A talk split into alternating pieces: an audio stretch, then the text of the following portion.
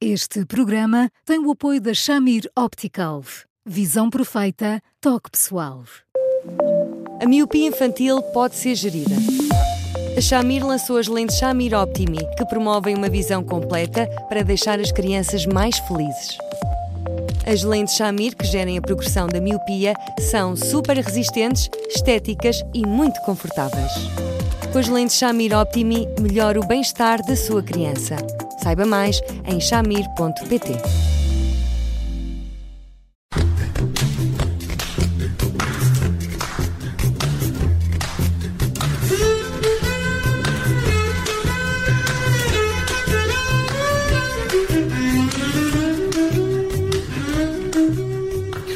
Bem-vindos a mais um Porque Sim Não é Resposta com o psicólogo Eduardo Sá. Eu sou a Judite França e comigo está o Bruno Vieira Amaral e hoje, uh, à boleia de uma ouvinte, vamos falar de uh, puberdade porque nem todos os adolescentes têm os mesmos sinais de desenvolvimento. Não é assim, Eduardo? Boa tarde. Eduardo? Está aí, está aí. Olá. Ah, olá. Olá, Olá um, Eduardo. Como estão os dois? Bem, e agora? Ouviu-me? Conseguiu ouvir-me a pergunta, porque. Até, porque vamos falar. Puberdade, meu exatamente, vamos falar de puberdade, não é? uh, meu Deus, parece aplicar-se bastante. Porquê? Porque é uma fase bastante difícil para os adolescentes. São capazes de muitas vezes dizer: Oh meu Deus. Bem, também fases também não é, também não é boa, se calhar para os pais, também é difícil para os pais. Pronto, é muito difícil para eles porque de repente o corpo cresce a uma velocidade estonteante. estonteante. Uh, não, não, não é bem igual nos rapazes e nas raparigas. Nos, os rapazes ficam mais desengonçados. O, o, nariz fica muito grande em relação ao corpo e ficam manifestamente mais feios. É aquela altura em que eles deixam crescer o cabelo e se despenteiam a, com todo o primor para que se escondam lá de baixo sem que ninguém os veja. E é aquela altura em que o corpo cresce muito mais depressa do que a imagem do corpo. Nos rapazes sente-se mais, porque eh, quando eles vão para pegar no copo já o derrubaram e estão sempre a tropeçar em tudo, e as mães e os pais ali zangarem-se com eles, onde é que tu andas com a cabeça e esse tipo de coisas. Nas raparigas, eh, o safanão é muito grande, claro que eh, a primeira menstruação inicia tudo isto de uma forma mais visível, e, e, é muito difícil porque hum, os rapazes hum, às vezes agridem-se, às vezes insultam-se, depois orientam-se atrás de uma bola ou atrás de um assunto que os aproxime. As raparigas depois começam a debater-se com o corpo. Tão depressa ficam com um corpo com muitos caracteres sexuais secundários como não. O que faz com que eh, o balneário das aulas de educação física seja um Deus nos acuda e por isso é que muitas delas tentam fugir da educação física, porque é muito difícil competirem com um corpo que eh, as surpreende de uma forma não tão agradável assim. E, portanto, este salto é um salto grandote, é verdade que sim.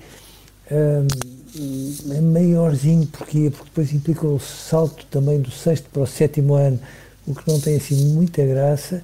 E estas duas coisas juntas fazem com que um, que um rapaz, uma rapariga saudáveis fiquem à beira de um ataque de nervos, intratáveis às vezes, em muitos momentos, às vezes passem a murmurar, que é uma coisa que eles fazem lindamente, para desespero dos pais, um, e, e passem em muitos momentos, compreensivelmente, porque até eles não se reconhecem no espelho, a ter uma nuvem negra, um bocado grande em cima da cabeça. Mas as consequências de uma puberdade precoce ou de uma puberdade tardia são, são diferentes. Aqui neste, neste caso desta ouvinte, ela fala-nos da situação uh, do filho que, cujos sinais uh, físicos de, de puberdade uh, são tardios e, e ela pergunta-se se isso poderá ter consequências também uh, a nível psicológico, de comportamento, uh, tornar-se mais introvertido?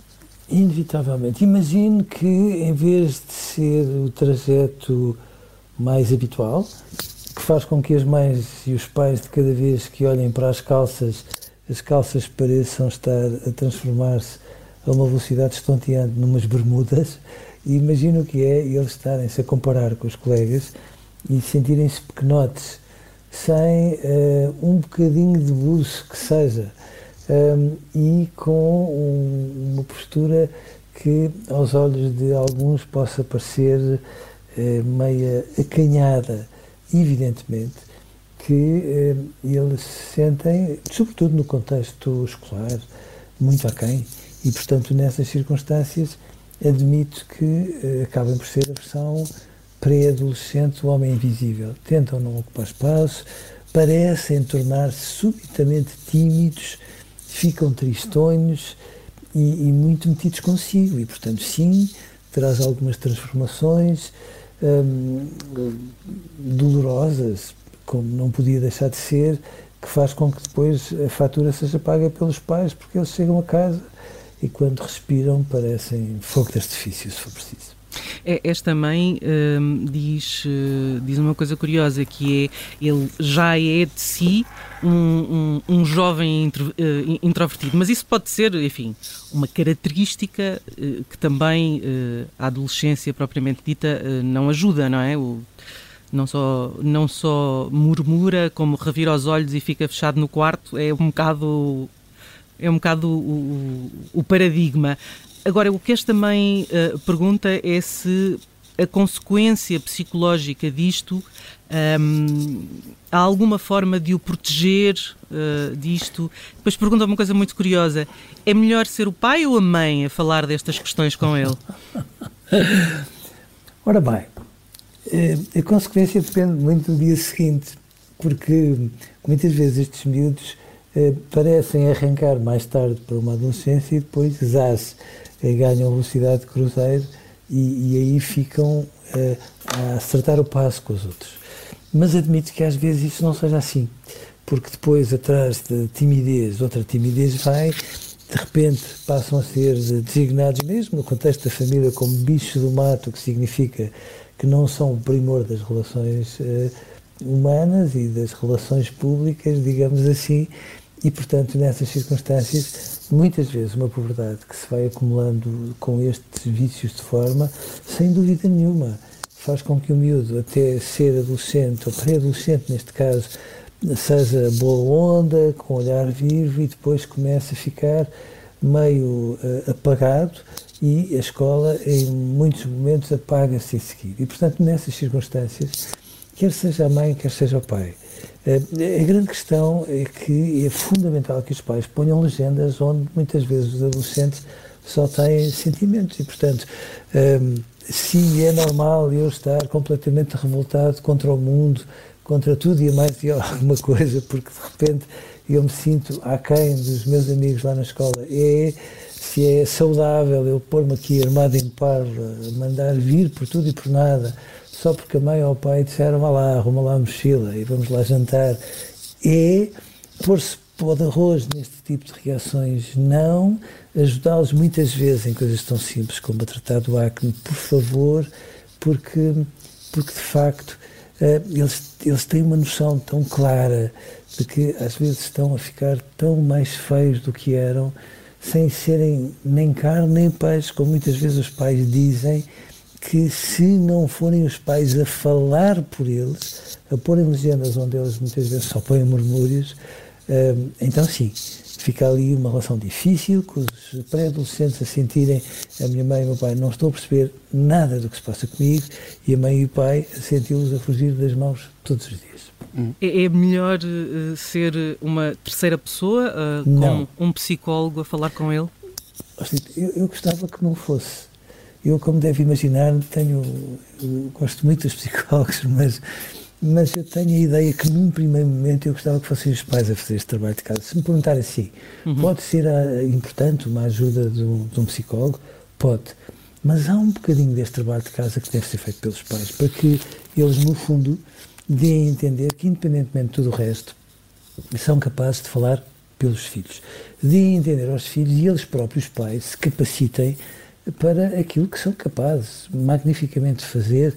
Não é falarem das suas pré-adolescências, mas é, no fundo, por ensaio e erro, nem que seja por palpite, uh, sejam capazes de falar de tudo aquilo que sentem que os filhos estão a passar, Porque se os filhos percebem que os pais são, têm este engenho de pôr palavras onde eles conseguem só pôr sentimentos, os pais, de repente, nunca se tornarão os melhores amigos, mas tornar-se-ão muito melhores pais. Mas isso implica o quê? É deixar a porta aberta para o adolescente ou pré-adolescente falar quando Não. achar necessário ou ir lá e dizer eu sei que estás a passar isto e tens esta situação. O que é que é menos constrangedor? O que é que liberta mais o jovem? Jogar à Benfica, meu caro Bruno, jogar à Benfica. Ou seja, eh, não esperar que a porta esteja aberta para eles falarem, porque eles, no fundo, dão sempre a iniciativa do jogo aos pais. Quando eles percebem que os pais são capazes de interpretar com correção aquilo que eles estão a sentir, aí é um alívio, porque eles percebem que podem sentir-se muito pequeninos em muitos contextos, mas só depois dos pais darem provas que são capazes de interpretar, então sim eles abrem o coração, escancaram-no e os pais têm surpresas lindíssimas, porque percebem que, independentemente de estarem assim, bem os pré-adolescentes, mais feiotes, de repente eles têm uma sensibilidade e um alcance intuitivo para as coisas que é absolutamente enternecedor. Uhum. É, pode ser surpreendida esta nossa ouvinte que está fora de Portugal um, e que uh, nos ouve sempre. É sempre muito bom, bom uh, lermos, uh, lermos estas mensagens e estes e-mails dos nossos ouvintes. Um, Eduardo, nós vemos amanhã e de resto, para esta ouvinte e para todos, estamos disponíveis em podcast. Obrigada, até amanhã. Até amanhã, até amanhã Eduardo. Um abraço para os dois.